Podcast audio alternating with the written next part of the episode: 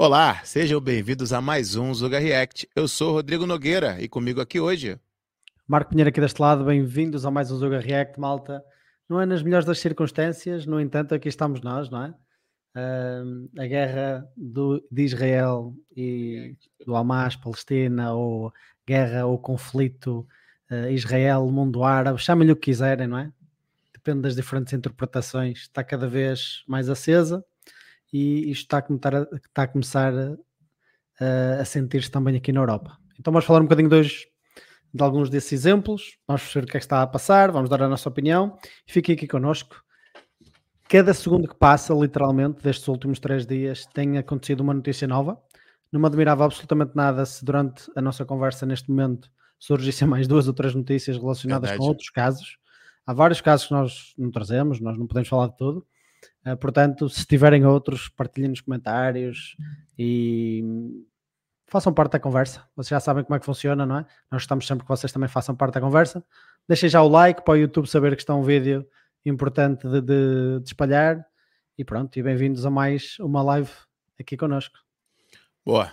Deixa eu dar aqui uma boa noite para a Malta, é, que já comentou lá atrás, né? O Paulo, nosso querido Paulo. Paulo Correia, deve ser ele aqui, não está com o sobrenome aqui, mas normalmente é ele. Também está no nosso grupo do WhatsApp. Daqui a pouco também eu vou colocar o grupo do WhatsApp para Malta. É, Paulo diz: cá estarei. E acho que está aqui sim, já comentou agora, então já está, é verdade, não mentiu. Avelino Fernandes diz: boa noite, Zugas. Aguardando. Grande Avelino, cidade do berço. Um abraço para Guimarães. Um dia, a gente volta, vai voltar com aquele projeto do Zuga na Rua, que a gente ia fazer em Braga, por um acaso não aconteceu no passado. Tá tudo preparado para a gente fazer um dia. Seria um episódio muito especial fazer um Zuga na Rua em Guimarães, né, Marquinhos? Muito bonito Guimarães, né? Cidade Berço, não é? Cidade Berço, está aí o Avelino, ele sabe, não é? Boa. E aí o Paulo já diz boa noite, cambada. O Luiz Correia também é outro. É o Paulo Correia e o Luiz Correia estão sempre disputando quem fala primeiro. Boa noite, gente boa. Hoje não estarei presente, mas desejo uma boa live a todos. Obrigado, meu amigo. Depois estiver assistindo isso, espero que esteja trabalhando bem aí ou descansando também. E possa depois acompanhar aí essas notícias do que a gente vai falar hoje. O Paulo diz: quem poupa o lobo sacrifica a ovelha. Vitor Hugo. É verdade, frase forte aí, mais válida do que nunca para os dias atuais. Só Maria, grande Só Maria, diretamente da Suíça, né? Boa noite, jovens. Boa noite, Só Maria. Tudo bem? Maria Borboleta. Lado Lunar tá aqui com a gente também. Eu esperei tu dar uma boa noite para Só Maria. Tu não... Ah, desculpa, desculpa. Não quero interromper sempre. Ah. Maria, um grande abraço para ti e também para o Carlos, está aí. Pá. Um grande abraço para vocês todos, meu. Um grande abraço. A Maria, só a Maria merece também, além de tudo, além de tudo, é nossa membro aí fiel, tá sempre com a gente, Mais apoiando o projeto. Briga, muito obrigado, viu? Lado Lunar, boas noites. Lado Lunar, eu achava que era um, era um homem, parece que é uma mulher, já não sei bem quem é. Lado Lunar tá com a gente também. Boas noites. Boas noites, Lado Lunar. Acho que você já explicou o seu nome, eu já não lembro se você já explicou, não. Se puder explicar e se puder explicar no chat, lado lunar. Sabe o que é, Marquinho? Lado lunar? Eu não vou revelar. Ah, então não pode revelar. Tá bom, tá bom, tá bom, pronto. O significado do nome, não estou dizendo se é. Ah, não, não, não. Isso lado. Não, não sei. Eu acho que havia uma, uma música, uma. Não sei, não faço ideia. Ah, se for uma música do Zé Ramalho, se for uma música brasileira, talvez eu conheça. Ah, Nuno Teixeira tá com a gente também. Um abraço, Nuno dando boa noite aqui, boa noite para você também, tá sempre com a gente, Nuno. Private Security também, África, pô, sempre com a gente. Boa noite, ilustres. Boa noite, ilustríssimo Private Security África, também tá sempre com a gente participando do chat ativamente. O João Guia dá uma boa noite daqui, dois algarves. Acho engraçado que tem malta coloca dois algarves, né? Como se fosse o. E no plural, né? Eu já vi já mais de uma malta colocando aqui nos algarves. Aqui dois algarves. Um abraço, sim, sim. João. Não é no plural, é, é, a forma de nós dizermos que estamos a falar de algum sítio, mas dizemos no. Uh, dizemos como se fosse um, um, um, sítio, um, um sítio multidimensional vá, dos algarves, mas é, é só um, não é? É só, uma forma, é só uma forma de expressão. A sua Maria diz: já likei, né? Já deu like, obrigado. Já temos aí pô, quase 32 32 likes, obrigado. Obrigado, obrigado Malta. O, pronto, para fechar aqui, Thiago Santos, boa noite, Zugas. Boa noite, Thiago, sempre com a gente também, com esse brasão aí lindo. Sofia Santos, sempre com a gente também, boa noite, Malta, boa noite, Sofia. Nuno Cardoso, boa noite. Guimarães em peso, olha, mais um de Guimarães aí, ó. Opa, Nuno, um abraço. Um abraço, Nuno. O Private Security diz: título assuntuoso. Entre parênteses da live. O título da live é assuntuoso. É, assuntuoso. Eu não sei o que significa assuntuoso, Marquinho. Dá assunto, né? Ah, não acredito. Para mim era alguma coisa mais não, pompa. Não, não. Ah, assuntuoso. Dá Eu assunto, acho que foi um eufemismo da parte dele. Mas... Boa. José Costa diz: boa noite, gente. Direita e de direita. Olha, obrigado pelo direita. De direita tá claro, agora direita já não podemos garantir tanto assim. Um abraço, José Costa. Obrigado aí pela audiência. O Tiago Santos diz: lado lunar é a Mariana, caralho. o cara já revela tudo. Se tivesse alguma coisa, algum segredo, já deu-lhe. É isso aí, Tiagão. Sem conversa. Música de Rui Veloso lá do Lunar. Eu não conhecia essa música, muito menos o Rui Veloso. Bom, cultural aí, o Zuga, o chat do Zuga. O Private Security diz: deviam ter convidado o cidadão do Partido da Inteligência Artificial. KKKK. Brincadeira. Essa malta. Sofreu tanto bullying. É... Pô, esse malta até hoje paz, sofre bullying. Acho, pronto, sofreu, acho que sofreu um bocadinho de inocência relativamente às ideias que ele tinha. Pá, as intenções claramente não eram más, mas pá, havia ali, pronto.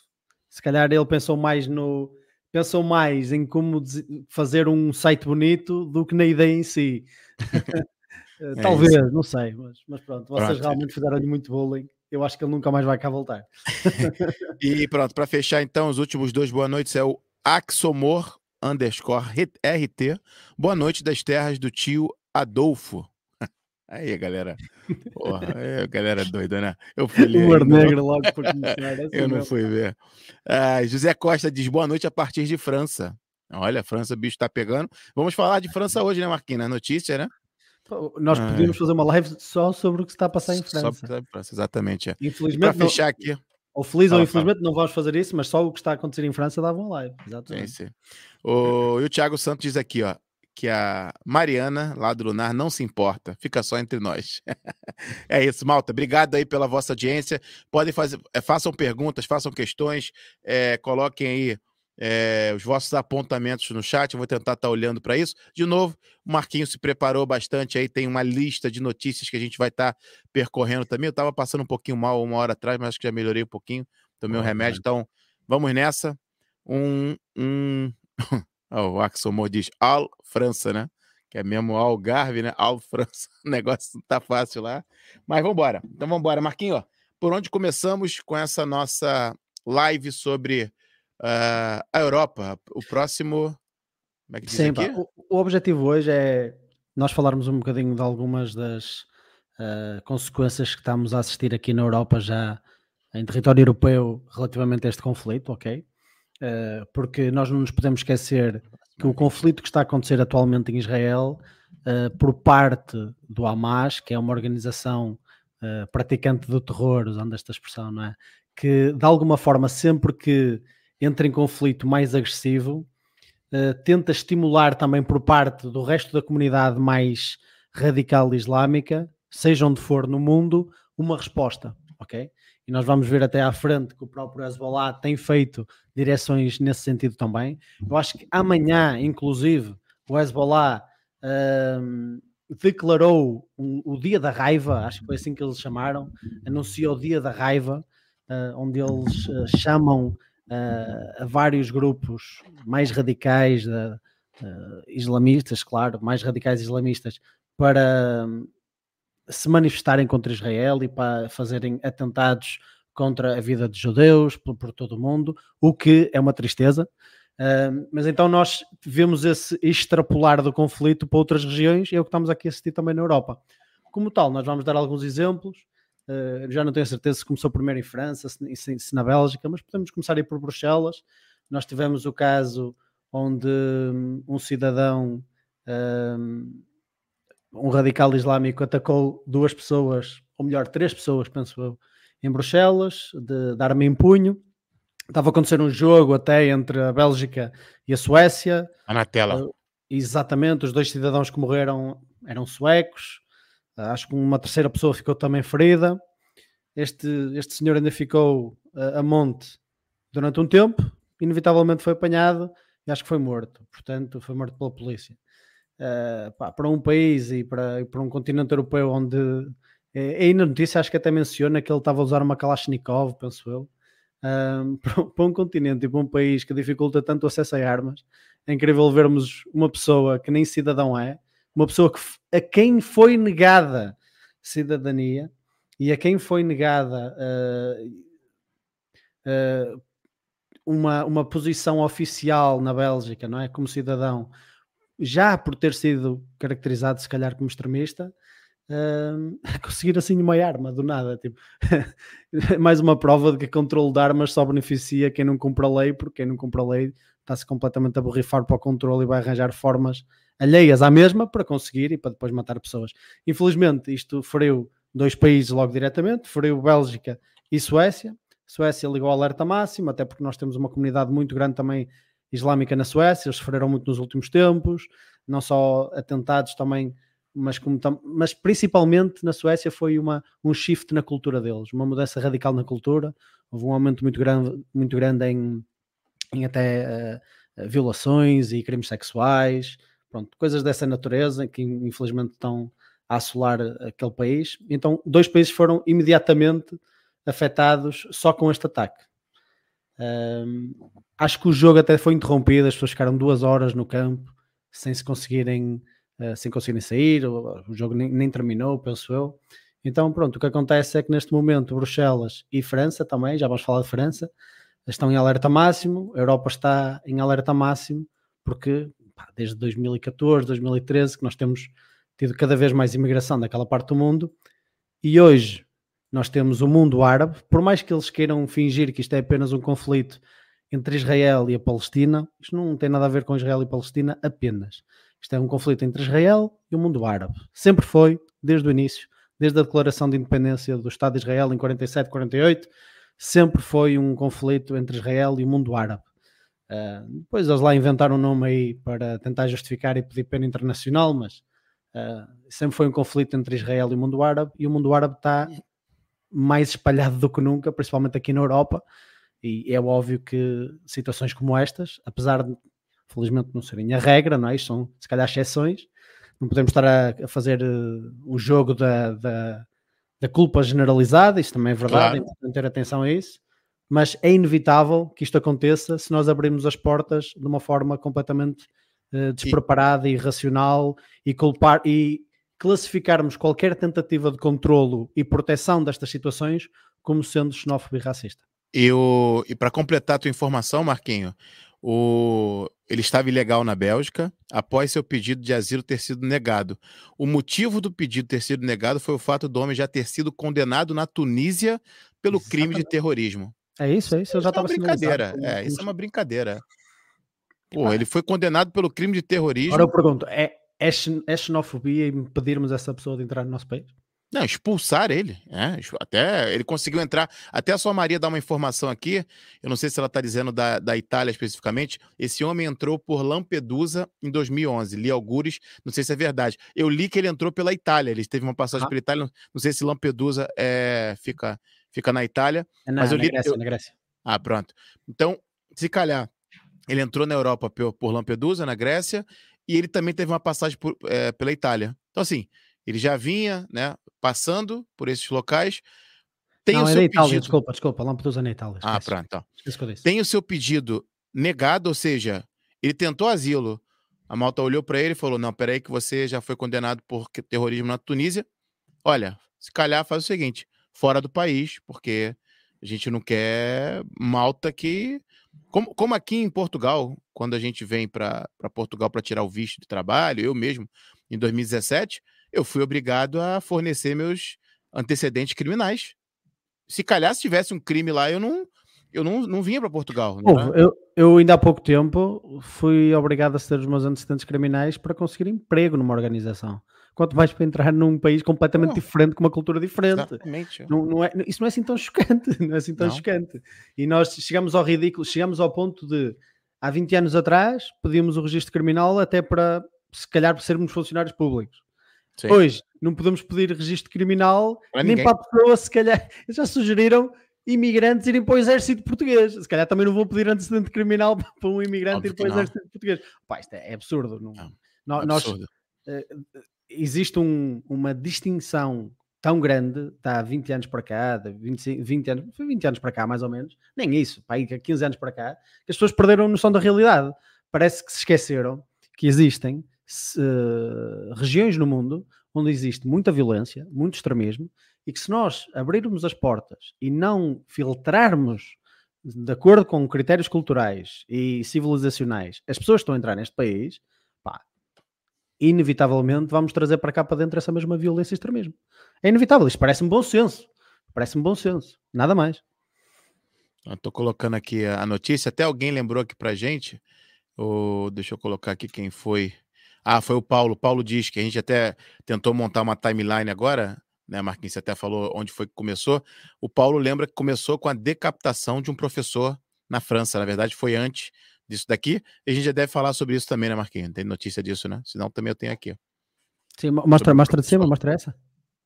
Essa daqui, essa daqui é dos, do, dos suecos ainda, do, ah, sim, do, sim. É a segunda, é a segunda da Bélgica. Mas tem também a da França, que né, um sim, sim, professor. Sim. Já vamos falar, já vamos norte, falar agora. Podes passar. Falar, é isso. Podes passar. Pronto, em França. Então, uh, em França também aconteceu. Uh, um, ah, tá aqui, boa. Também aconteceu um crime baseado em uh, radicalismo islâmico, onde nós conseguimos, nós temos um, tivemos um professor morto, ok?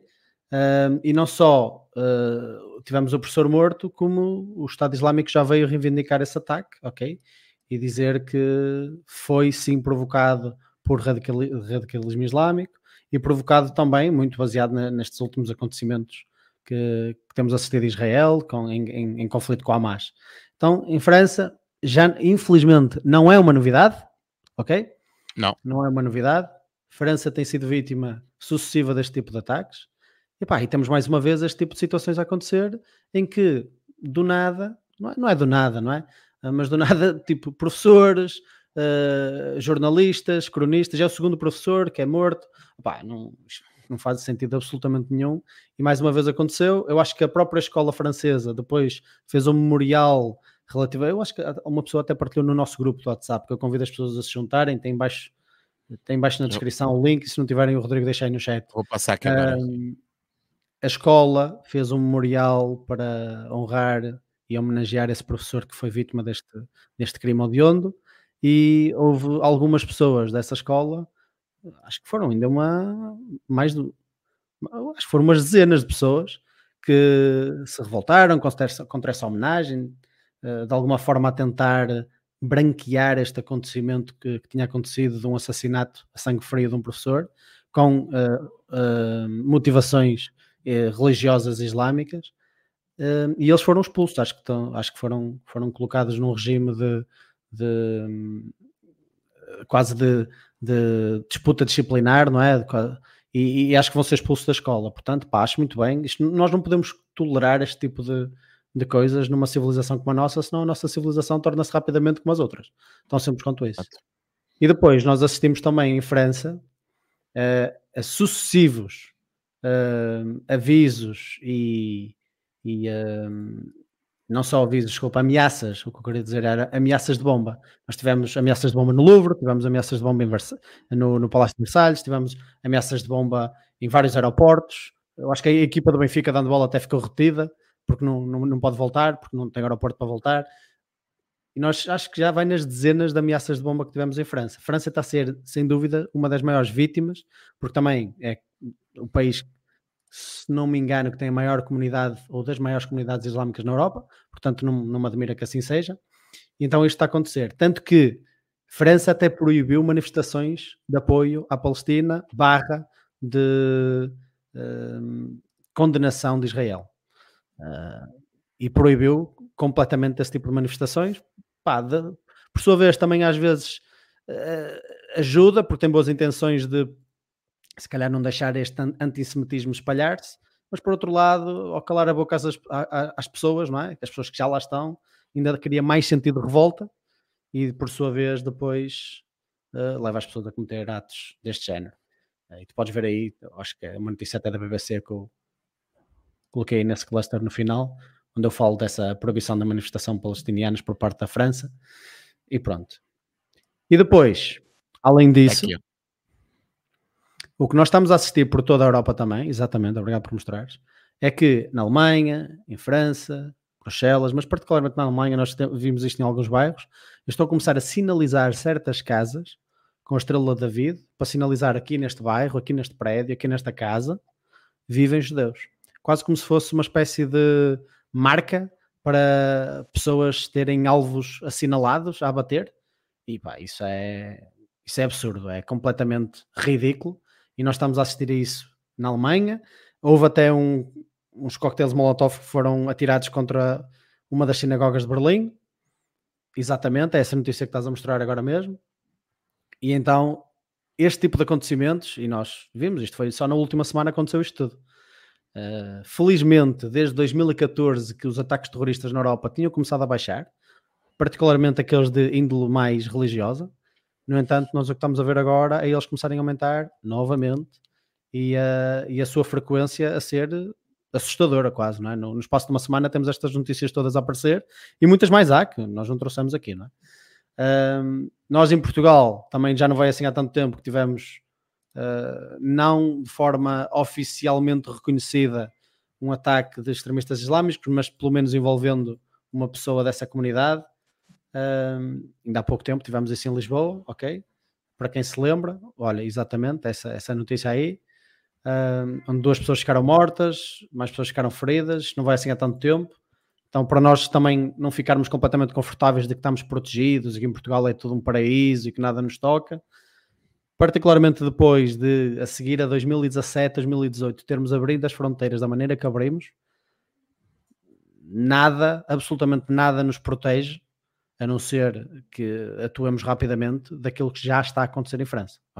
França não tem uma cultura extremamente diferente da nossa para estar a provocar tamanha raiva uh, por parte da comunidade islâmica, a não ser algumas participações excepcionais que eles têm nas guerras, do Médio, nas guerras do, no Médio Oriente, ok? Eles têm um bocadinho mais de história lá, então se calhar existe um bocadinho mais raiva uh, relativamente a isso, Pá, mas nada nos impede que um cronista amanhã português faça um, um, uma publicação no jornal a criticar o Hamas. Uma, uma piada, sim. É, uma piada qualquer, e uma, e uma pessoa dessa comunidade lembra-se e diz: Não, isto não pode ser, e pratica um ato absurdo, não é?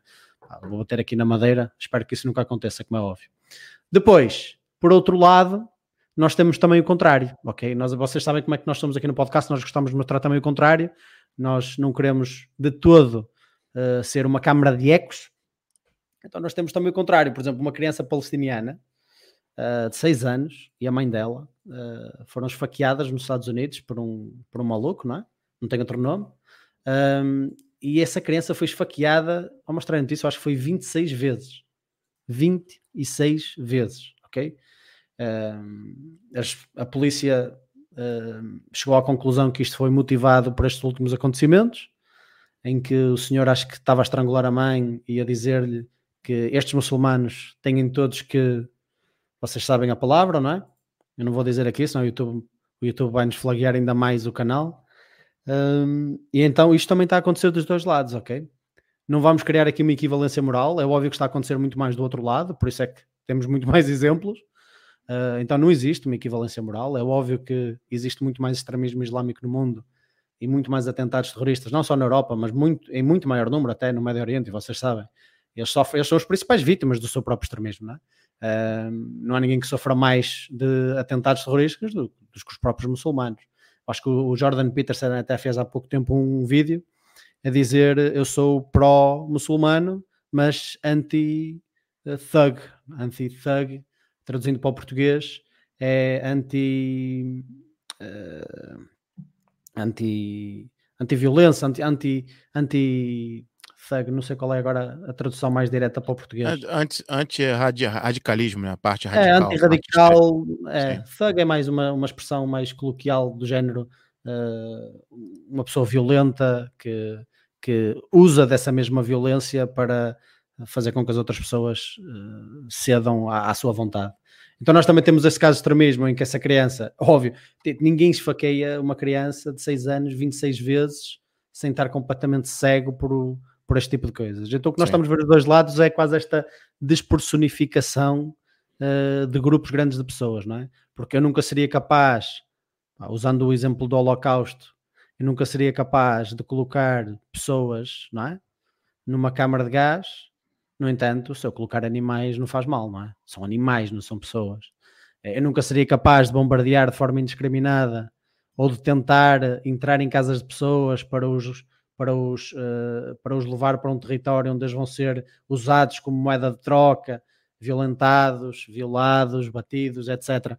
A pessoas normais, mas a animais e, e outros adjetivos que possamos dar a pessoas com as quais não estamos alinhadas, é, isso não há problema nenhum, não é? Então, a partir do momento em que começamos a despersonificar as pessoas, seja de um lado, seja do outro, este tipo de coisas acontece. E é isso que estamos a assistir agora muito. Nunca se esqueçam que a primeira vítima da guerra é a verdade e nós temos até, até um bom exemplo para isso, não é? Uh, eu não sei se tens aí a notícia do ataque do hospital que houve ontem à noite. Uh, eu até gostava que mostrasse aí. Eu não estou familiarizado com essa notícia. Eu encontrei várias, não é? mas a primeira notícia é do 11 de maio e é um site de notícias uhum. do Brasil esses gajos, tipo, tu tens insights sobre, sobre eles. Nunca ouvi falar, essa... 11 de maio não. É?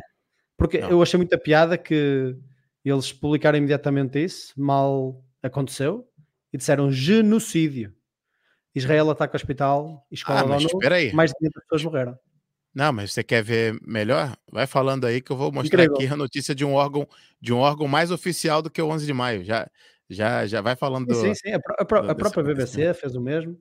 Depois a Euronews, eh, tenho aí também uma notícia que depois veio revelar. Israel também já mostrou algumas imagens, uh, já veio desmentir esta teoria. Existem alguns vídeos até de que foram umas leaks que aconteceram de uh, palestinianos em guerrilha a falarem um com o outro a dizer como assim? Era nosso? Era nosso o míssil? Como assim? Não, porra, caralho, tinha que explodir ali, porra, não acredito. Pronto, eh, que até acho que publicaram no nosso canal. Temos de ter sempre atenção a verificar esses factos. Nós só estamos a convidar as pessoas a irem verificar, por isso é que mostramos os dois lados. Um lado está a dizer que isto foi um, um atentado uh, humanitário por parte de Israel, que decidiu atacar um hospital, uh, e outro lado diz não. Na verdade, o que aconteceu é que um dos vários mísseis caseiros que muitas vezes o Hamas e a Jihad Islâmica atiram para Israel falhou ou algo correu mal e atingiu o hospital, ok? Ou explodiu na zona do hospital. Agora eu pergunto, o que é que vocês acham mais provável? Que a nação que avisa sistematicamente uh, o seu inimigo, vezes e vezes e vezes sem conta, dá-lhes horas e horas de aviso, faz uma cena que se chama roof striking, onde, onde ataca só o, o, o, telhado dos edifícios de forma breve para avisar as pessoas a fugir e dar-lhes tempo a fugir.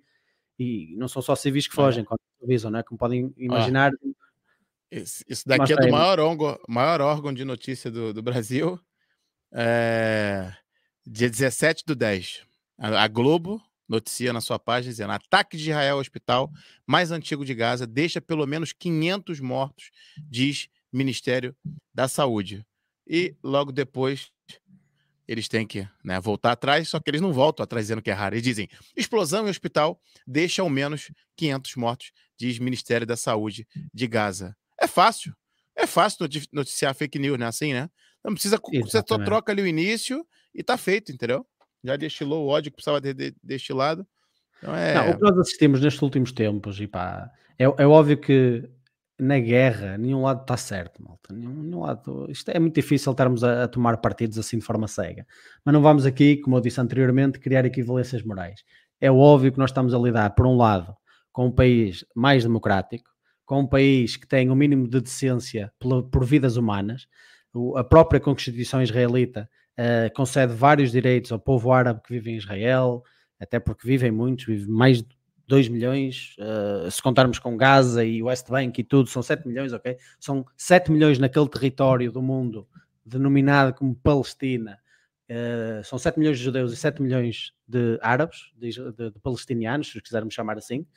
Então, essa treta de que isto não passa de um apartheid, de uma limpeza étnica, malta, isso é, isso é treta. Nós temos que perceber o que é facto e o que não é facto. Haviam, nos anos 40, 700 mil árabes a viver naquela região hoje existem 7 milhões. Se aquilo é uma limpeza étnica por parte de Israel, pá, eu acho que Israel tem que Ao contrário, um né? bocadinho mais, pá, tem que, É.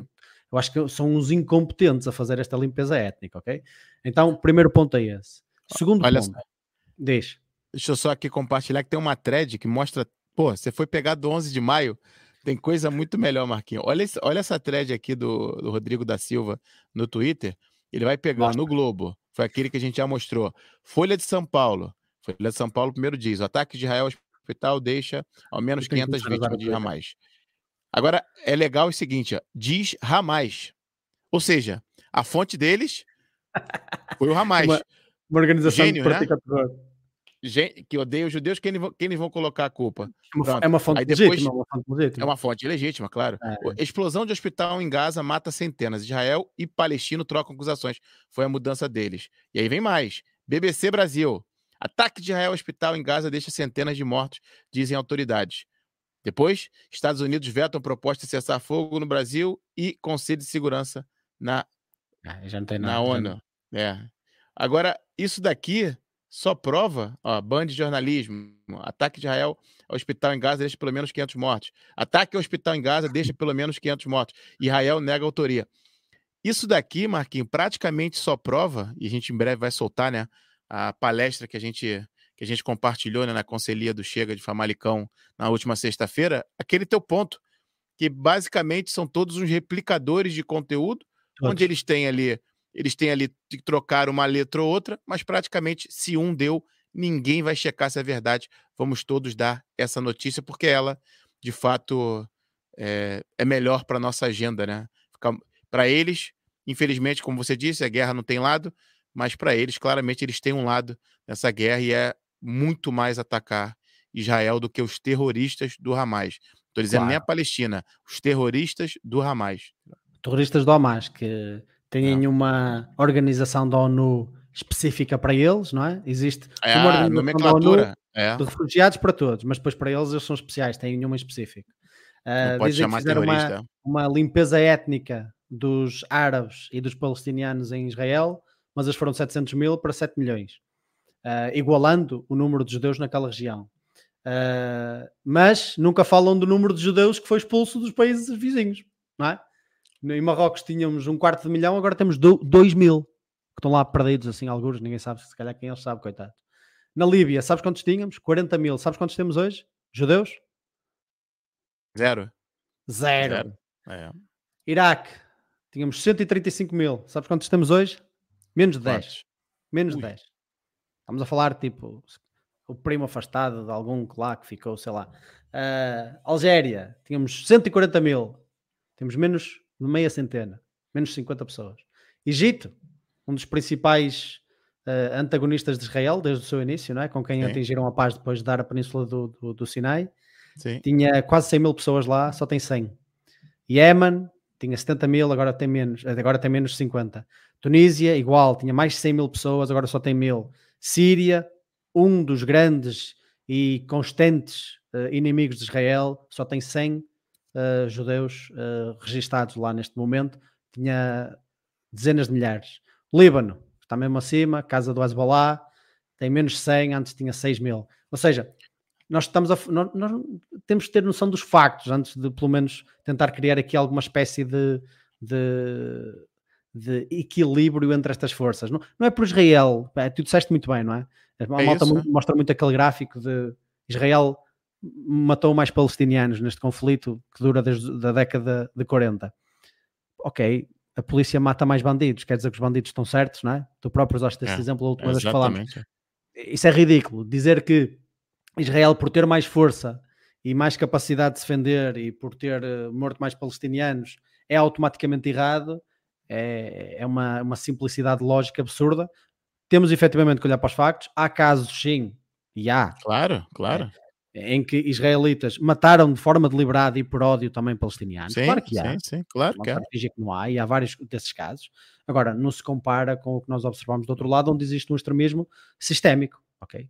E se o Hamas se candidatasse às, às eleições, pronto, não precisa, não é? Mas, eh, e ganhava, ok? Então nós estamos a falar, não, não estamos a falar de países na mesma, na, na mesma hierarquia moral. Não estamos, ok? É. O que, o que a, falar, a, gente tem exemplo, visto. Israel Fala. é tão, tão uh, apartheid, é tão uh, opressor, que até tem um, um árabe, um, uh, um árabe no Supremo Tribunal como juiz. Pá, por amor de Deus. Isto, pá, temos que ter noção do que estamos a falar primeiro, não é? E então nós vemos as notícias a caírem nesta. Uh, eu ia dizer que nesta armadilha, mas eu não acho que estejam a cair armadilha nenhuma, porque isto é, é tudo planeado, não é? Isto é, isto é eles a alimentarem esta narrativa do opressor versus o oprimido, coitadinho, uh, e uh, colocarem Israel quase numa mesma. Na, mesma balança de moralidade da Palestina e dizer que eles estão a, a, perpetuar este conflito e a serem sempre atacados. Eu gostava de saber, eu gostava que alguém me, me desse um exemplo, um, um exemplo de Israel atacar comunidades palestinianas antes da década de 40, quando eles formaram o quando eles formaram o seu país. Gostava de um exemplo. Gostava de um exemplo onde Israel atacou sem qualquer tipo de provocação Gaza ou outra comunidade islâmica uh, ou palestiniana uh, de forma completamente não provocada. Pá, é muito difícil arranjar exemplos desses. Existem, são singulares e muitas vezes não são apoiados por, uh, pelo Estado de Israel, são pessoas malucas, como em todo lado, não é? Uma cesta de massagem, por melhor que seja, tem sempre alguma podre lá. Então é sempre assim, ok? E numa altura em que estávamos a conseguir a paz, a só Maria... Israel, Marrocos, Sudão, Sim. Emirados Árabes Unidos, com os, os acordos da, de Abraão, uh, este pacto de Abraão, não é? o Abraham Accord, pá, temos este tipo de coisa a acontecer, porque a São Maria disse aí, não sei se era isso que queres dizer, ou diz lá, diz lá. não, era isso, era isso. A, a FP veio há pouco dizer que afinal são 10 a 50 mortes, tem aqui até uma nova. Agora, os órgãos estão, na verdade, questionando não sei se você está a par disso, aqui ó, tem até um vídeo, que o, o, hospital, afinal, não foi, não foi atingido. Foi atingido o estacionamento. Foi o parque, foi o parque. Isso, o parque, exatamente. exatamente é. Aqui, ó. Malta, vocês têm que perceber que está, está, eles estão em guerra. Isto é propaganda. Eu volto a repetir. E, e, a primeira novo, vítima da guerra é sempre a verdade. É verdade. Sempre. De novo, foi um míssil do próprio, da, de, uh, saindo de Gaza, na verdade, provavelmente do Sim, próprio Hamas, que atingiu. É. Difícil. E a, a, a, Maria, a, Maria, também disse uma coisa em cima, deixa eu ver se eu encontro. Uh, trabalha comigo uma jovem iraniana que diz que se não fosse o Irão, o povo palestiniano já não existia. Uh, e só para dar contexto à malta, também expliquei este ataque, para quem não viu a nossa live anterior, foi o Irão, sim, que ajudou ao longo de todos estes anos uh, o Hamas, Gaza e grande parte daquela que são as forças mais radicais que representam o povo palestiniano. Porquê? Porque o Irão odeia Israel. Uh, o Irão estava prestes a ver a Arábia Saudita assinar um acordo de reconhecimento de Israel facilitado pelos Estados Unidos. E a última coisa que eles querem é ver um dos seus principais inimigos, Israel, aliado, ou pelo menos reconhecido por outro dos seus principais inimigos, que é a Arábia Saudita. O próprio Iémen, uh, na guerra civil que existe no Iémen, é o palco eh, que está a assistir a uma guerra entre nações alheias ao próprio Iémen. Metade é apoiada pelos Estados Unidos e pela Arábia Saudita, a outra metade é apoiada pela Rússia e pelo Irão, e nós temos ali nações internacionais poderosíssimas a financiar diferentes partes da guerra no Iémen, perpetuando aquele conflito de uma maneira completamente absurda. Principalmente quando ele foi provocado por algumas dessas nações, e, e pronto. E não foi só o Irão, ok? Portanto, nós também temos que ter noção disso. Mas olha, a notícia aqui também recente: ministro das Relações Exteriores do Irã, né, do Irão, faz postagem assustadora. Ele publicou: ministro das Relações Exteriores, o tempo acabou. E pronto, a mensagem foi foi é, interpretada, classificada de assustadora por parte da imprensa norte-americana e claramente a postagem foi um recado né, a Israel. Tá? É claro que é, é possível, é possível que isto escala ao ponto de envolver o Irão e o Líbano na guerra? É. Eu acho pouco provável, sinceramente. Acho que se isso fosse acontecer. Espero que sim, espero que sim. É. Se isso fosse acontecer, eh, eu acho que teria acontecido quando o Hamas atacou, porque Israel estava claramente. nem que seja mentalmente desprotegido, eles deixaram os, eles deixaram os invasores de, de Gaza durante horas a fazerem o que bem entendiam, o que é completamente absurdo e quase inexplicável uh, e, está a gerar muita controvérsia, até teorias da conspiração relativamente a este ataque, porque é realmente inexplicável como é que isso aconteceu, ou como é que deixaram isso acontecer. Pá, seria mais inteligente o Irão e o Líbano e etc. atacarem nessa altura. Pá, no entanto, se notícias como estas continuarem a acontecer, se de alguma forma a comunidade internacional começar a ficar crítica ou colocar no mesmo patamar Israel e o Hamas, o que é completamente ridículo de se fazer, ridículo, uh, talvez eles sintam legitimidade para intervir na guerra. O que eu acho que não vai acontecer, ok? Acho que não vai acontecer.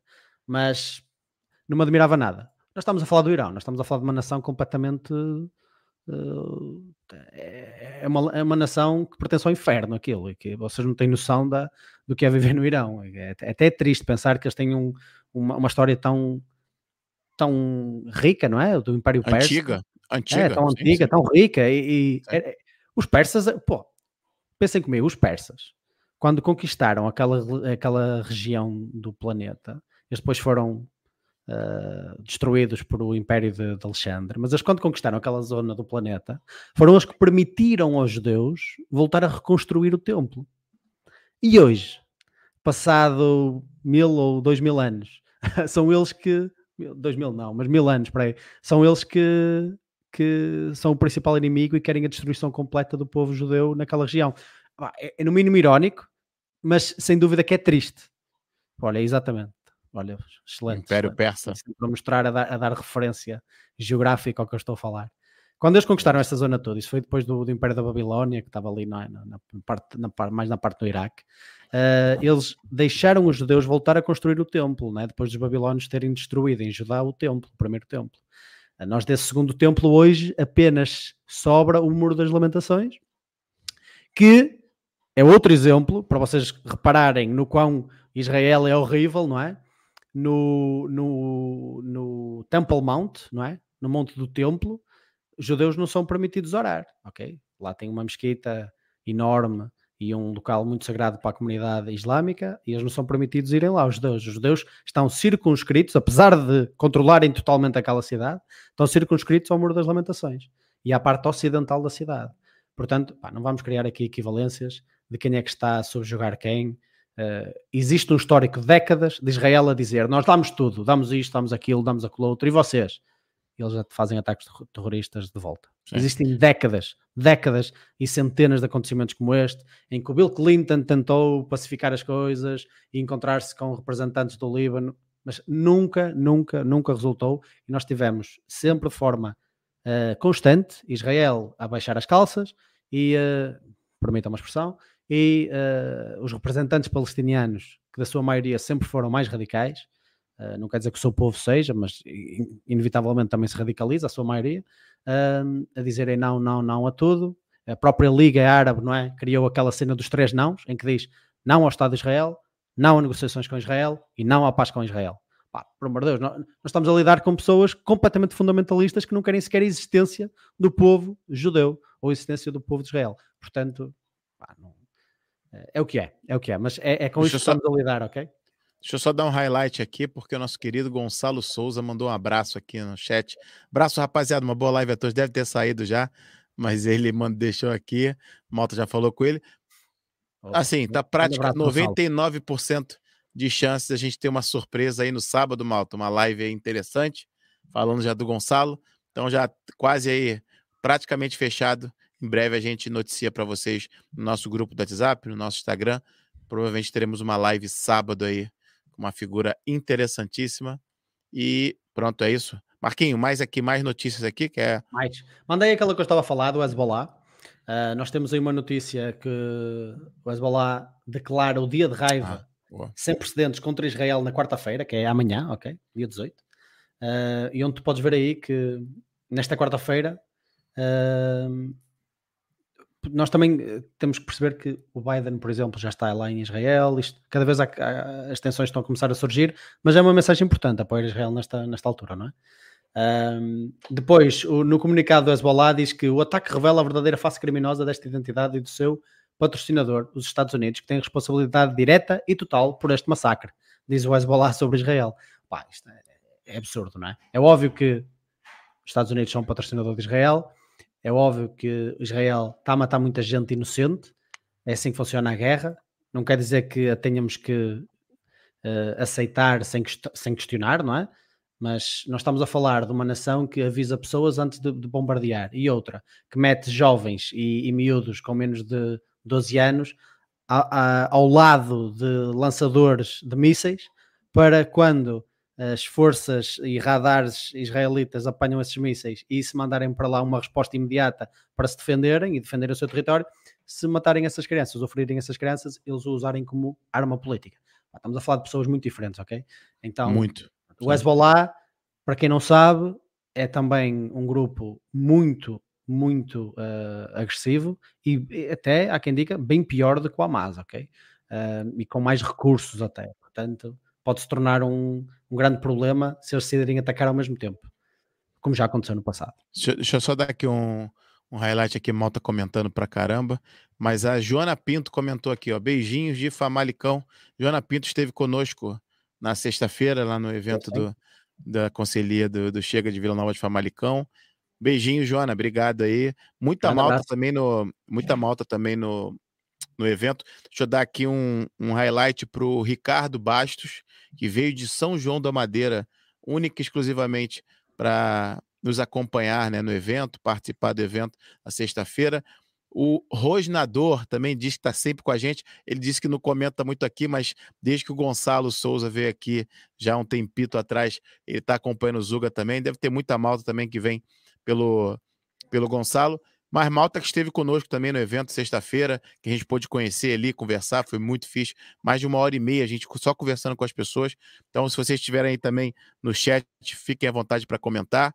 E agradecer vocês pela, pela recepção lá, pela, pelo feedback, né? É bom conhecer a Malta, porque vocês sempre estão vendo a gente e a gente quando vocês não comentam no chat, a gente nunca vê vocês. Então, só vê aqui pelos números, né, pelos espectadores. Mas já deixamos ali agradecido. Muitíssimo obrigado. E a Joana diz: é tudo gente boa. É isso. Obrigado. Deixa-me só, deixa Maria... que disseste que houve malta que teve o nosso evento que veio de muito longe. Pá, eu queria agradecer do coração, porque é o... pá, isso, isso deixa-me mesmo sem palavras. Malta a vir tão longe, a dedicar horas e horas e horas para Setúbal. só ver, ali Setúbal. dois idiotas a falar, ou pelo menos um idiota a falar. Uh, opa, e vocês, a sério, do coração, pá, muito obrigado por terem lá estado. E pá, eu adoro-vos, adoro-vos e Olha, foi um prazer falar convosco. o Ricardo Basta aqui no chat, ele não tinha comentado nada ainda. Um abraço, meu amigo. Obrigado aí. E, Ricardo, um abraço para ti, pá. Obrigadão. E a sua Maria pergunta: e a gravação disso? A gravação sim. Em breve aí eu vou publicar. O Marquinho tá me pressionando já para eu ter publicado, mas eu quero fazer um negocinho bonitinho para vocês para passar o slide, né? Que a gente a apresentação ou a filmagem que a gente fez não dá para ver bem o slide, tá, tá lá no fundo. Então eu vou fazer, né, filmando a gente e eu vou colocar a imagem do slide vocês acompanharem melhor, mas a gravação sim, em breve nós vamos uh, nós vamos compartilhar isso. A Joana Pito diz: olha, também foi por causa do bolo, é verdade. o bolo devia estar tá gostoso, né? A moto também foi por conta disso. Só Maria, aguarde aí que em breve a gente vai soltar isso, provavelmente amanhã ou depois de amanhã a gente vai ter isso. E de novo, lembrem-se que em breve, uh, na, no sábado, provavelmente teremos uma conversa aqui excepcional com um querido amigo nosso, está praticamente fechado o Ricardo Bastos diz, cheguei mais tarde hoje, tranquilo. Estamos aqui falando sobre tudo isso, né? Sobre as últimas notícias é, de Israel, Israel versus Palestina, o que que isso pode afetar a Europa como um todo, como já tem afetado, né? A situação na França, a situação na Bélgica. E seguimos aqui. Marquinho, próxima notícia para a gente compartilhar com a Malta. Sim, podes partilhar aí sobre os reféns, pá, só claro. para falarmos um bocadinho também sobre esse aspecto. O próprio Hamas já veio uh, exigir a libertação. Lembra-se quando eu dei o exemplo na live passada de que houve um soldado israelita capturado em 2006, se eu não estou em erro, e apenas foi libertado sim, em 2011 uh, eh, porque eh, eles exigiram a troca por mais de mil pessoas, mais de mil sim. pessoas associadas ao Hamas. Várias dessas uh, milhares de pessoas são agora, inclusive, os principais líderes do Hamas. Várias dessas pessoas que estavam presas, nós conseguimos ver, basta, basta pesquisar quem são os principais líderes do Hamas neste momento. Eu não tenho os nomes deles neste momento na minha cabeça. E eles estavam presos. Eles estavam presos, estavam presos por Israel há 10, 15 anos atrás, foram soltos por, maioritariamente por, negocia por tentativas de negociações de paz ou deals tipo destes de troca de prisioneiros, e vários deles foram soltos e agora são dos principais líderes e dos principais planeadores de ataques contra o Estado de Israel. Portanto, opá, é frustrante ver isso acontecer. E o que nós temos hoje é o Hamas a exigir a libertação de 6 mil, estamos a falar de muita gente, 6 mil prisioneiros em troca dos reféns. Eles têm cerca de 200 pessoas e eles próprios estão a usar essas pessoas como escudos humanos e a dizerem que sempre que Israel atacar a faixa de Gaza vão matar algumas dessas pessoas. E eles estão a espalhá-las por Gaza e a dizer e a pressionar Israel uh, para se atacarem certos edifícios, nunca vão saber se tem lá uh, alguns dos reféns que vieram de Israel, sejam eles uh, povo e cidadãos israelitas, sejam eles cidadãos internacionais, até estrangeiros, que eles também têm entre os reféns. Lembra-se que eles atacaram um grande festival de música que não tinha só pessoas de Israel, tinha muitos, muitos estrangeiros. Uh, do mundo todo. e é isso que estamos a ver. E dentro deles estão muitas crianças e muitos idosos. Eu acho que houve uma senhora que está entre os reféns que é uma sobrevivente do Holocausto, por isso só para terem noção da. Eu acho que essa, essa, essa já morreu. Essa já, já morreu. morreu. Já é morreu, pior. já morreu. Ela, inclusive, sobreviveu a um dos piores campos de concentração e não sobreviveu ao Hamas. Ela já, já foi morta. Já. Uh, por causa desses reféns, o próprio cardeal, aí no próximo link, o, o cardeal uh, de Jerusalém ofereceu-se para ser trocado por crianças reféns. Pá. Temos aí um, uma coisa que nunca vai acontecer, eles nunca vão aceitar esse tipo de proposta. No entanto, eu não acho que ele a tenha feito por saber que eles nunca iriam aceitar, eu acho que é genuína, uh, até porque duvido que alguém brincaria com isso, não é? Uh, claro. Particularmente por parte, por parte de, de, alguém que está em Jerusalém a assistir a tudo isto. Uh, mas pronto, temos aí o Cardeal de Jerusalém a oferecer-se para ser trocado por essas crianças que estão neste momento a ser reféns do Hamas, o que também é uma coisa muito triste de se ver mas inspirador ao mesmo tempo e que de alguma forma acrescenta aquilo que eu disse há bocado de que não existe absolutamente equivalência moral neste tipo de circunstâncias, malta. Não existe. Não existe. Estamos a lidar com uma força que pratica o terror, que a única coisa que quer é mais morte, mais morte, mais morte, e outra que está a tentar sobreviver e a, e a tentar salvar o máximo de vidas possíveis, mas ao mesmo tempo, ao mesmo tempo tendo que responder a um ataque desta, desta dimensão, não, é? não, não há outra hipótese. Depois, eu gostava de mostrar aí um mapa ao Rodrigo, que é o último link que tens aí, para a malta ter a noção do, primeiro, o quão pequeno Israel é, ok? Uh, há muitas pessoas que não têm bem noção do quão pequeno Israel é. Israel é tipo, o tamanho, tem o tamanho mais ou menos do Alentejo. Uh, Na Wikipedia? É o, é o link da Wikipedia? Isso, isso, isso, isso. É uma imagem, vai aparecer uma imagem, abre aí. Uh, Israel tem mais ou menos o tamanho do, do Alentejo. Tem menos comunistas que o Alentejo, felizmente, mas no entanto, uh, só para vocês perceberem um bocadinho e terem noção da. Uh, podes deixar assim, podes deixar assim, não há. É isso, pronto. Assim, assim não? Pronto, vai para baixo para as pessoas verem a legenda. Pronto, vocês aí têm o quê? Têm como núcleo e fonte de ataque Gaza, inclusive tem ali o exemplo depois da cidade de Gaza, e depois cada uma dessas linhas vermelhas, verde, amarela representa o tempo de resposta que eles têm para mísseis que são enviados de Gaza para Israel. Se fores abaixo a legenda, a malta vai começar a ter noção de o quão pequenos esse, esse, esse tempo é. Nós estamos a falar de que na faixa verde eles têm pouco mais de um minuto, ok? Na faixa amarela eles têm menos de um minuto na, e por aí, por aí além até chegarmos a segundos, ok? Então, e se vocês repararem aí, vai para baixo, vai para baixo. Estão a ver ali Tel Aviv, que não é não é a capital de Jerusalém, eh, não é a capital de Israel, digo, mas é a principal cidade, não é? Uh, controlada pelo, pelos judeus. Vocês podem ver que está muito perto da faixa do menor do, do minuto, ok? Então, eles quando atacam aquelas zonas, têm menos de um minuto para conseguir responder. Isto é que levou Israel a criar aquele sistema do Iron Dome, em que eles conseguem uh, eliminar os rockets ainda no ar, impedi-los de, de, atacar uh, indiscriminadamente as, as regiões, porque eles, ao contrário de Israel, que escolhe certos prédios, avisa as pessoas e depois ataca, o Hamas e, e, e organizações da género não fazem coisas. Não, não só não fazem isso, como também não, nem sequer escolhem alvos, eles atiram à, maluca, ok? Uh, quando eles escolhem alvos, uh, estamos a falar de uma coisa ínfima, ok? Eles, eles, eles pegam na, em todos os mísseis que têm, eh, dados pelo Irão, dados pelo Líbano, feitos lá de forma caseira, e atacam de forma completamente indiscriminada. Nós até temos fotos assustadoras de dezenas e dezenas de rockets a sair de Gaza e uh, Israel com o sistema do Iron Dome a conseguir se defender e a conseguir uh, cerca de 90% de eficácia. Uh, mas para as pessoas terem noção da dimensão e do tempo de resposta que Israel tem, porquê? Porque muitas vezes o que acontece é que é enviado um míssil de Gaza para Israel e Israel tem que responder imediatamente, faz o tracking por via satélite ou drone desse, desse míssil, com essa inteligência e ataca imediatamente a origem desse míssil.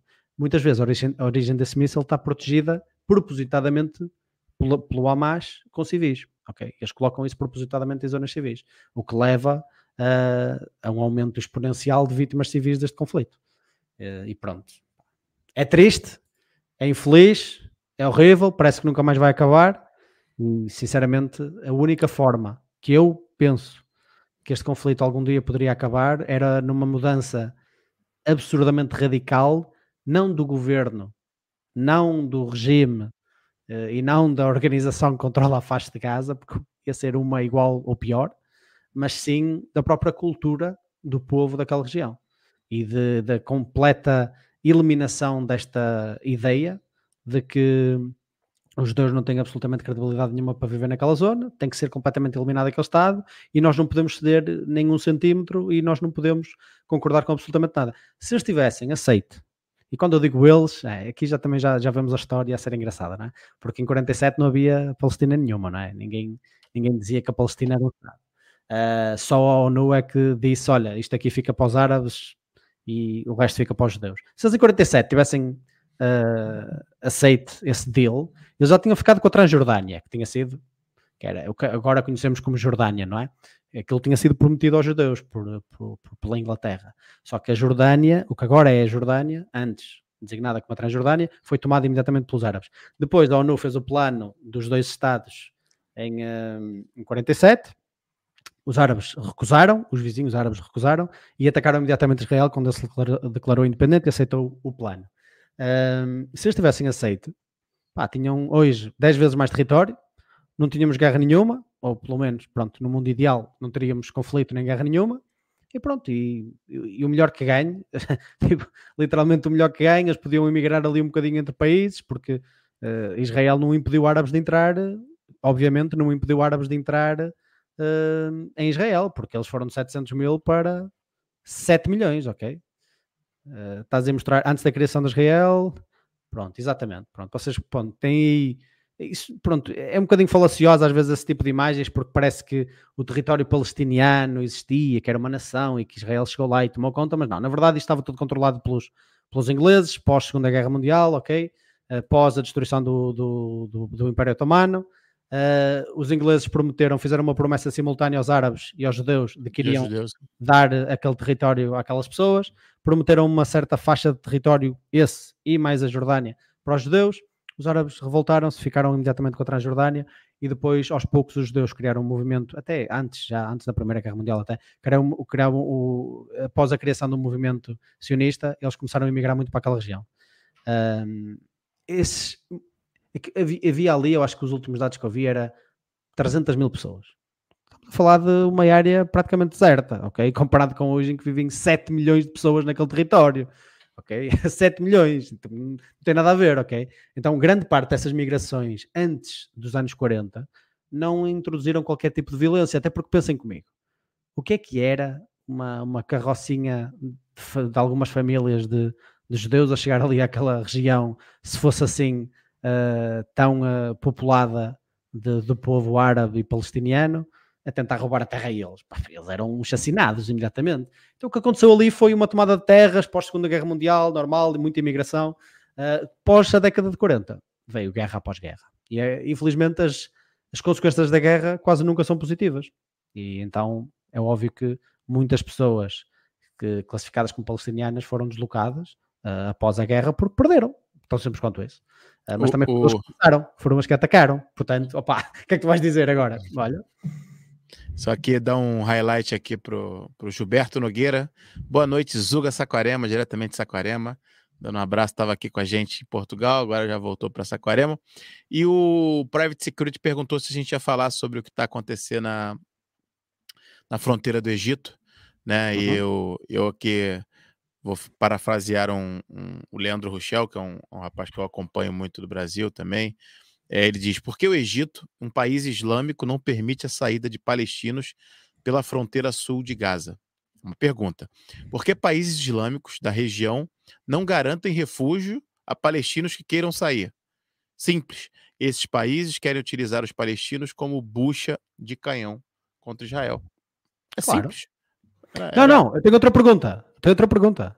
Por que que o Egito, tão defensor do, do reino palestiniano, por que que a Jordânia, que partilha inclusive bandeira Isso. com o povo palestiniano, tirando a, a estrelinha lá, porque aqueles, quando tiveram o controlo sobre a Cisjordânia, a Jordânia, e sobre a faixa de Gaza, o Egito, não declararam lá um reino da Palestina? Ah, não, ah, isto é o nosso território, não é? Entre os anos 40, 20 anos, tiveram 20 anos para fazer isto. Não, não declararam um Estado palestiniano lá, pois não. não. Não deram independência e autonomia àquelas regiões. Pois não? Porquê? Porque isso é, isso é treta, isso foi inventado, não é? Isso foi inventado posteriormente. Isso não quer dizer, atenção, que as pessoas que lá viviam, só por não terem uma nação, possam ser mandadas embora à toa. Não, isso é errado, ok? Uh, nós não estamos a querer dizer isso. Agora, não podemos é reinventar a história e começar aqui a falar treta. O Egito e a Jordânia, entre 48 e... 48 não, desculpa. Sim, entre 48 e 49 uh, e os anos 60, e o fim dos anos 60, onde começou, onde depois foi a Guerra dos Seis Dias, tiveram controle sobre a faixa de Gaza e sobre a Cisjordânia. E não houve nenhuma declaração do Estado palestiniano, ok? Portanto, qual é o objetivo deles agora? Vocês acham mesmo que se, eles se juntassem todos agora, isso já não vai acontecer. O Egito tem um tratado de paz, felizmente, uh, um pouco estável com Israel, a Jordânia também, um estado, um tratado semi, semi-tratado de paz. Felizmente, acho que não vai acontecer. Foram feitos muitos passos nesse caminho de paz com os vizinhos de Israel. O Abraham Accords, que eu ainda há pouco referi, foi dos maiores passos nesse sentido, porque as pessoas começaram a perceber e a comunidade islâmica começou a perceber que o principal inimigo não é Israel, é óbvio que não é Israel. Nós estamos a falar de. Eles detêm um, 0,1% do território árabe, por amor de Deus. Um, o principal inimigo neste momento e que está a causar, a causar grande instabilidade naquela região é o Irão. O Irão uh, é um dos principais inimigos do povo árabe. Eles são os principais perpetradores da maior parte dos ataques e da maior parte de, do financiamento deste tipo de, de, de organizações praticantes do terror, ok? Uh, então eles começaram a perceber isso. Epá, em Marrocos, o Bahrein, o Emirados Árabes Unidos, uh, o Sudão. Epá, o Sudão agora, olha, por exemplo, o Sudão irrompeu em guerra este ano. Alguém fala nisso? Ah, isso não importa, que se, que se lixe, não é? Não. Ou seja, mais uma vez damos, damos tratamento especial a vítimas palestinianas. Porquê? Porque é narrativa. A narrativa tem que ser, tem que ser alimentada, não é? O Bahrein, o, o Marrocos, o Sudão, uh, os, os Emirados Árabes Unidos todos eles fizeram os acordos e o pacto abraâmico, não é? o Abraham Accords, uh, pá, isso foi incrível, não foi por nada que o próprio Trump foi uh, uh, sugerido como um, um Nobel Laureate, não é? Sugerido Nobel, para, o prémio de, de, para o prémio Nobel, como se isso significasse o que quer que seja, não é? O, o Obama ganhou o prémio Nobel, entrou no governo com duas guerras, saiu com cinco, pá, já não significa nada, não é? Portanto, também não se deixem Olha. Desde, desde, que isso aconteceu, o prémio Nobel não, não significa absolutamente nada. É como os Oscars já. É para malta que achar que a gente está aqui, a gente fala da fonte, né? Ou, por exemplo, na Globo.com, né? É, diz, né? Porque o Egito resiste em abrir sua fronteira para palestinos em Gaza, apesar de apelos internacionais e ultimato de Israel. Entenda. E aí até o Private Security diz aqui, é, respondendo aqui para gente, ele falou. Agora eu perdi aqui o comentário. Ele diz que é claro que uma, uma nação não vai querer 2 milhões de pessoas de repente entrando numa loucura toda. E é basicamente aqui é, o, a análise aqui da, da pessoa que escreveu aqui o artigo que diz, né? O Egito viveu uma, uma contra-revolução depois da Primavera Árabe e tenta se reconstruir. Por isso, o medo de uma nova instabilidade interna. é óbvio. É óbvio que fica uma. Deixa eu parar aqui. E a primeira, a primavera, a primavera árabe foi particularmente agressiva lá no Egito. E até não correu muito mal no final, vá. Mas, uh, ao contrário de muitos outros países que ainda estão a sofrer consequências hoje, ali naquela zona toda da, do, do, do deserto Saara, uh, ainda estão a sofrer bastante. Uh, inclusive a própria Tunísia, etc, etc. É uma das maiores guerras atualmente ativas e instabilidades mundiais por parte de, também de, radical, de radicalismos islâmicos e ainda como consequência dessa primavera árabe. E pronto, malta, era isso que queríamos partilhar. Não sei se tens aí mais algumas coisas para mostrar também, Rodrigo. É isso, Manda aí. Era isso. Era isso. Só agradecer aqui. O Gilberto Nogueira mandou um super chat pra gente. Valeu. Um ele, apre... ele, aprendeu a mandar agora. Agora vai. Toda live vai ter, hein? A gente vai acostumar mal. É isso. Agradecer a malta. De novo, agradecer a malta que teve com a gente no evento. Parabenizar de novo, principalmente o Alberto, a Suzana e o Pedro. Né? O Pedro é o presidente da conselhia do Chega de Vila Nova de Famalicão. O Alberto e a Suzana foram que fizeram, é, fizeram mesmo acontecer, né? conversaram com a gente. A gente teve algumas conversas né? É, prévias antes do evento. Então, agradecer. E, Malta, tem muita gente, tem muita gente é, buscando entender melhor, aprender mais, buscando se cultivar, né? Como o Gonçalo disse, o Marquinhos também para, parafraseou, é, buscando ser sapiente, né, Marquinhos? Buscando a ciência da sabedoria.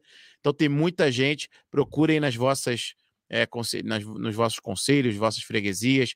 Aqui no norte, eu aconselho muito é, vocês seguirem a página né, da, da Conselhia do Chega de Vila Nova de Famalicão, porque lá eles vão é, divulgar né? mais, mais eventos. Eu tenho aqui até o site. É... Inclusive, nós temos que lá voltar depois. Eu adorei. Eu fui demasiado bem recebido para não voltar lá. É isso. Vou até abrir aqui para a malta, para malta ver. Espera aí, deixa eu colocar aqui na tela. Vou colocar para cá para eu conseguir ver aqui também. Só para dizer que nesse evento que a gente que a gente participou, né, que a gente palestrou na sexta-feira, foi né, anunciado o novo site do, do Chega Vila Nova de Famalicão, que está é, muito, muito top. A gente conversou com um dos responsáveis, né, que foi o Camilo, grande Camilo também. Tivemos ali uma conversa no jantar muito legal sobre política e tal. E assim, aí a malta pode perguntar: ah, mas vocês agora são do Chega, vocês estão fazendo parte agora de um partido e tudo mais. Eu vou falar o que eu falei no evento. A gente, o Zuga hoje não está atrelado a nenhum partido. A gente simplesmente aproveita a oportunidade. Quem sabe no futuro tiver alguma oportunidade de outros partidos para a gente estar tá lá falando de maneira livre o que a gente quiser falar e as pessoas verem alguma mais-valia nisso, a gente vai aceitar o convite Pode ser qual partido for, desde que haja liberdade. É isso, né, Marquinhos? Se o péssimo quiser convidar para falar mal dele, está à vontade. Exatamente. é exatamente. Deixa eu acho. Não, mas o Alberto pá, falou para mim que já estava aqui as vou fotos. o que tu disseste, mas só para, para a malta ter noção. Foi-nos dada carta branca, confiança total para falarmos aqui, o que bem entendíamos dentro do, do limite da temática, não é? E pá, só tenho a agradecer, foi incrível, uma experiência brutal e pá, meus parabéns, porque é inspiracional ver um grupo de pessoas interessadas em aprender, interessadas Sim. e motivadas em melhorar este país, pá, e cheias de energia, uh, muito boa onda, muita energia positiva, pá, foi muito, muito fixe. Portanto, só tenho a agradecer, muito obrigado pelo convite e foi um prazer, foi um enorme prazer. Foi muito, muito top mesmo, Malta. É, depois conversar com vocês foi mais top ainda. É, conhecemos várias figuras aí né, no, no, no evento. É, pô, recebemos recebemos muitas prendas, né? Fiquei até sem graça, Marquinhos, toda hora um presente atrás do outro. Já estava o Marquinhos também recebendo. A Marquinhos é mais, é mais fotogênico que eu, mais bonito que eu. Pronto, a malta aí prestando atenção, a gente compartilhando né, um pouquinho da história do Zuga e depois falamos da comunicação social. Já em breve, essa semana, devemos subir o vídeo aí. Mas, de novo, malta, é para. É, a gente não tem medo de nada, sabe? Essa. essa às vezes, essa repulsa que eu até falo na minha apresentação é, que a malta tem. Ai, meu Deus, vocês estão se juntando a um lado, a outro, vocês agora são extremos, são ultras. Malta, onde der liberdade, onde nos derem liberdade para falar o que a gente acredita é, e conhecer pessoas incríveis, a gente provavelmente vai aceitar. E foi o que aconteceu sexta-feira. Foi mesmo incrível ver pessoas de longe vindo, então, mesmo, mesmo top. E em breve teremos mais. Não vamos parar então é, fica aí a dica para vocês seguirem. Chega vnf.com é o site. Vão lá também, comentem e, aproveitem para se, também se informarem dos próximos é, eventos. Talvez um dia nos encontremos lá no evento, que eu tenho que voltar. Com certeza. Também. Olha, a Maria estava aí a, a, dar uma dica. A Maria tem sempre das melhores dicas. Pá. Maria, um grande abraço para ti, obrigado. Ela diz aqui: para quem souber inglês, vejam por favor a entrevista do Pierce Morgan com o Bassem Youssef. Um, Se eu acho que estás a falar da mesma entrevista que eu, ela realmente foi muito boa, ok? Foi muito boa, particularmente por causa do carisma, do humor negro do, do, do Bassem Youssef, um, que levou muita gente a dizer: porra, é isto, ele está a dizer a verdade de uma maneira uh, carismática. Uh, pronto, é assim um humor um bocado negro, vocês têm que gostar dessa parte. Uh, mas ali notava-se muita, pelo menos da minha parte, eu reparei nisso, é a minha, a minha leitura da, dos factos. Eu reparei ali muita, muita raiva, não é? Ele tem família, pelos vistos, parte da família da mulher dele vive em Gaza, e então existe ali, é óbvio, uma skin on the game, não é? Existe, uh, existe pelo no jogo. Uh, portanto, nós temos também ser capazes de dar um passo atrás, ignorar a emoção um bocadinho e pensar logicamente sobre as coisas. Um, e a verdade é que sim, a guerra está a ser horrível para os dois lados, exatamente, é esse mesmo vídeo. Mas o vídeo é bem mais longo, tem aí 13 minutos. É uma aqui, aqui, aqui, aqui. Um, Acho que 33, 33. É. Sim, sim. Podes mostrar se quiseres. Vamos ver um bocadinho. Força. Conseguimos partilhar o áudio? Pá, excelente dica. Obrigado, Maria. Ah, não, partilhar não? Peraí. Acho que deveria partilhar, tá? Não tá ouvindo não aí? Não. Tá em pausa ainda aqui do, do Ah, não, peraí, desculpa. Tô partilhando a cena errada. É esse daqui. É a entrevista inteira, 33 minutos. rate for human life today, so we know, expect the future death of Palestinians and we'll be happy to it. My, my response to that would be this, Bassem. I thought carefully. Deve ser essa entrevista aqui que ela tá falando, né?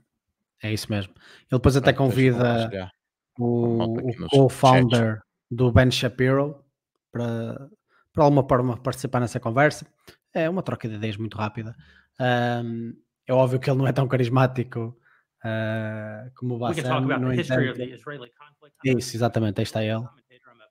Jeremy. Um, no entanto, pronto. Nós temos que fazer a pergunta que é: o que é que aconteceu? O que é que aconteceu?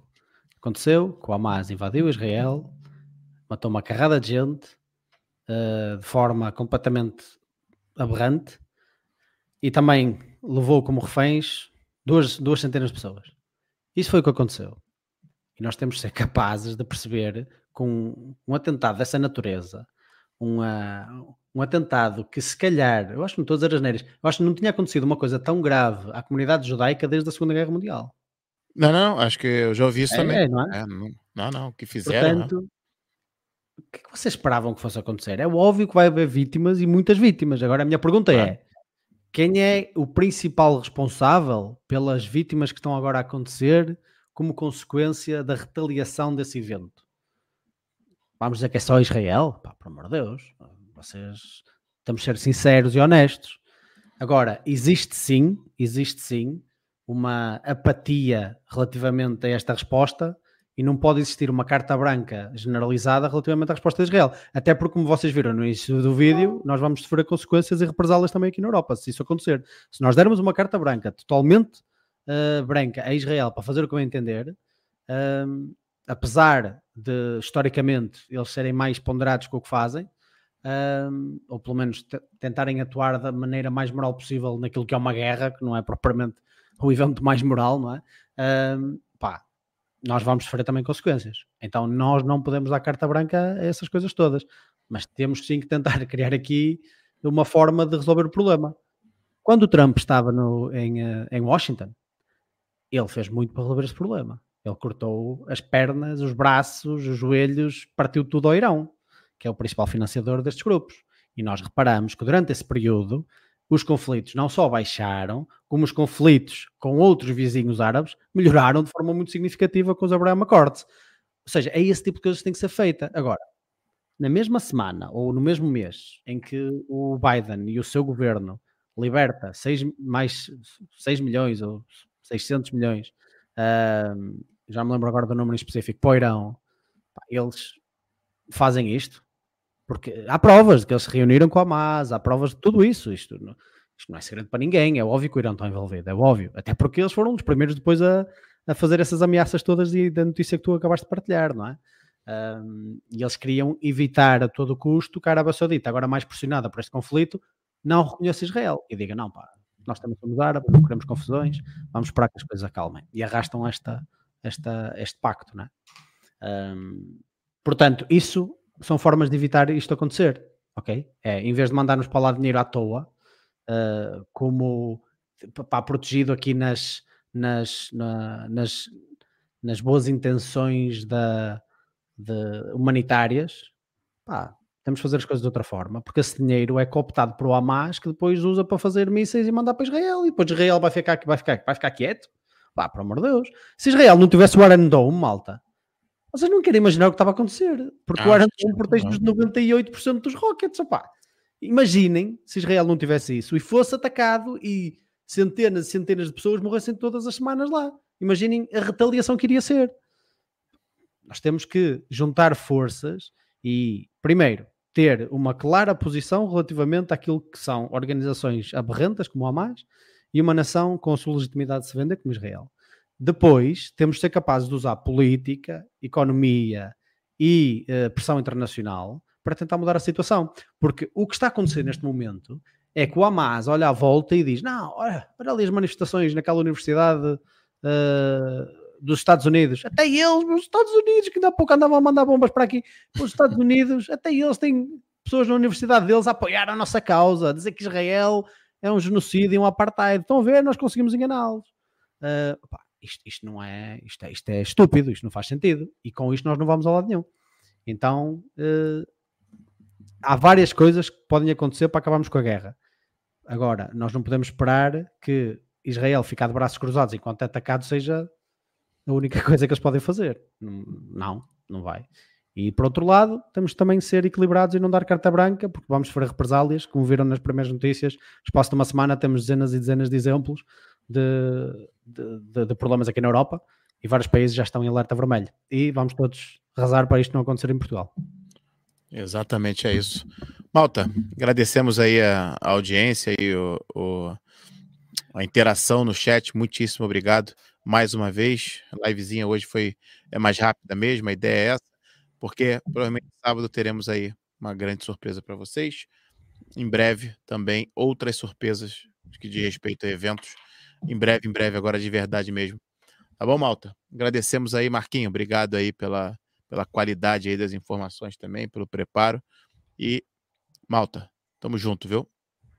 Um grande abraço, Malta. Fiquem bem houve pessoas que fizeram perguntas e tal. Se quiserem, podem mandar mensagem no Instagram e continuamos a é conversa por lá. Ou juntem-se ao nosso grupo, deixa aqui a referência novamente e pode, podemos conversar por lá, ok? Eu tento responder sempre. Sempre que alguém me uh, eu respondo definitivamente, mais tarde ou mais cedo. Mas tentamos também conversar por lá. Obrigado a todos. Obrigado à Maria, obrigado aí ao Nuno que estiveram connosco. Obrigado a todos os nossos membros, também aí uh, quem esteve mais connosco dos nossos membros. Uh, o Carlos Pereira também. Pá, obrigado a todos vocês. Vocês são os maiores. Até a próxima. Sábado estamos aqui de novo, de novo com Gonçalo Souza. Portanto, não percam. Vamos ter muito que falar. Uh, reservem 6 horas da vossa vida, que vai ser o mínimo que vamos estar a falar, ok?